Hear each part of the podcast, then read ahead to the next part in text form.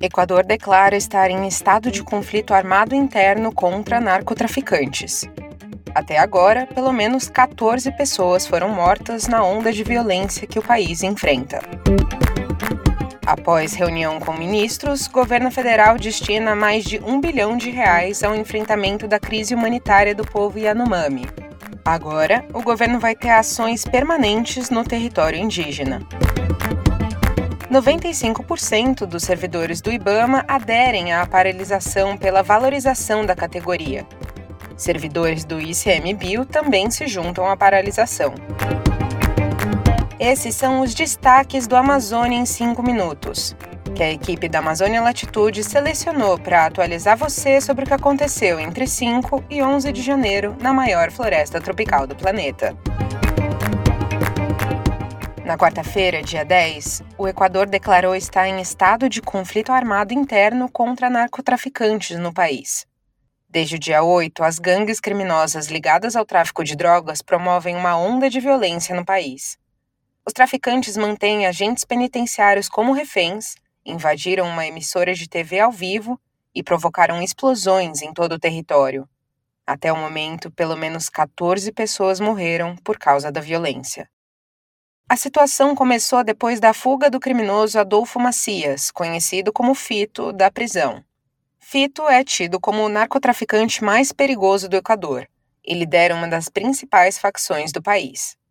De acordo com dados divulgados pela polícia equatoriana, cerca de 70 pessoas suspeitas de envolvimento nas ações criminosas já foram presas. O recente aumento da violência no Equador está relacionado à posição geográfica do país entre o Peru e a Colômbia. Essas duas nações são grandes produtoras de cocaína. A rota do narcotráfico na região passou a ter interesse nos portos do Equador, que facilitariam o transporte da droga.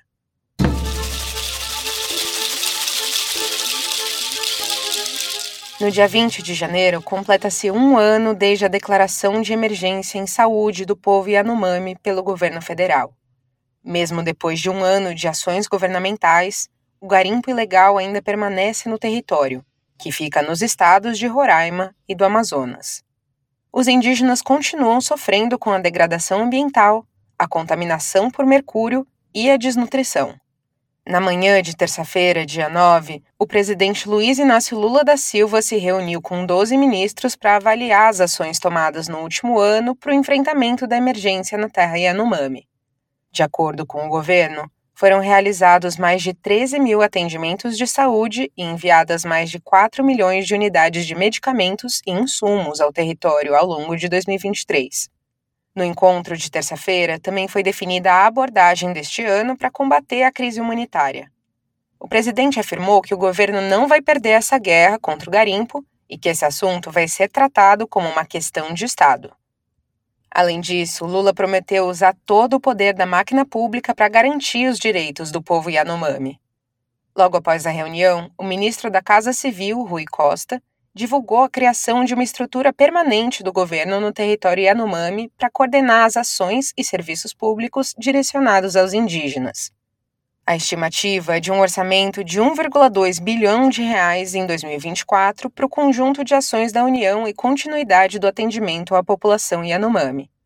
A presidente da Comissão da Amazônia e dos Povos Originários da Câmara, Clélia Chacribá, refletiu que as novas medidas tomadas pelo governo são sim importantes. Mas a deputada alertou para a necessidade de uma investigação e monitoramento mais aprofundados dos garimpeiros, que podem migrar para outras regiões e terras indígenas. Como exemplo, a deputada considerou que, durante as ações de desintrusão em 2023, os garimpeiros começaram a transitar em direção às terras Munduruku e Caiapó.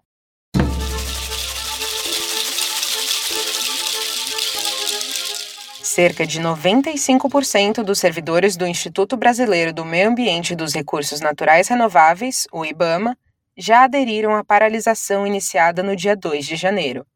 A informação foi divulgada em um documento do IBAMA assinado na sexta-feira, dia 5.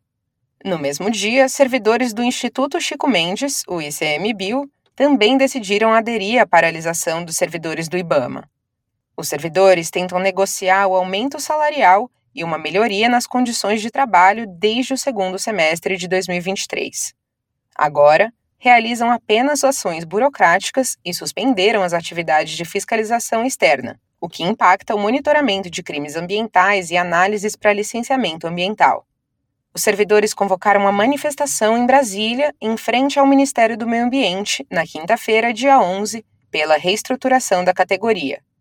Segundo o Ministério do Meio Ambiente, as solicitações dos servidores são prioridades. O Ministério informou ainda que a primeira etapa da negociação aconteceu em outubro do ano passado e que a segunda reunião está agendada para o dia 1 de fevereiro.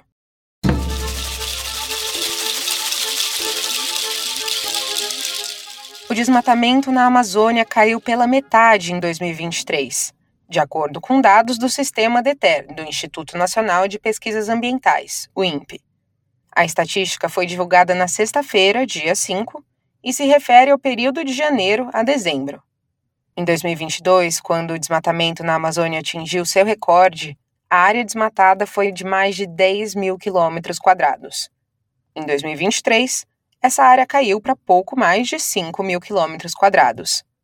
Considerando o levantamento, os estados que mais desmataram em 2023 foram o Pará, com quase 2 mil quilômetros quadrados derrubados, o Mato Grosso, com cerca de 1.400 quilômetros quadrados, e o Amazonas, com quase 900 quilômetros quadrados desmatados.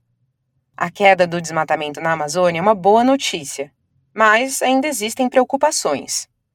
Enquanto os números foram menores na Amazônia, eles bateram um recorde no Cerrado em 2023. Foram quase 8 mil quilômetros quadrados desmatados no bioma, o equivalente a mais de cinco vezes a área da cidade de São Paulo. Eu sou Amanda Peste e esse foi o Amazônia em 5 Minutos, uma produção da Amazônia Latitude.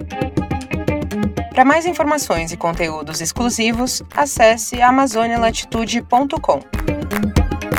Este episódio teve produção e edição sonora de Vanessa Pinto Moraes. Revisão de texto por Isabela Galante. Usamos informações de Agência Brasil, Agência Pública, Brasil de Fato, Congresso em Foco, CNN Brasil, Estadão, Folha de São Paulo, Fundação Padre Anchieta, G1, O Globo, Metrópolis e UOL. Até a próxima!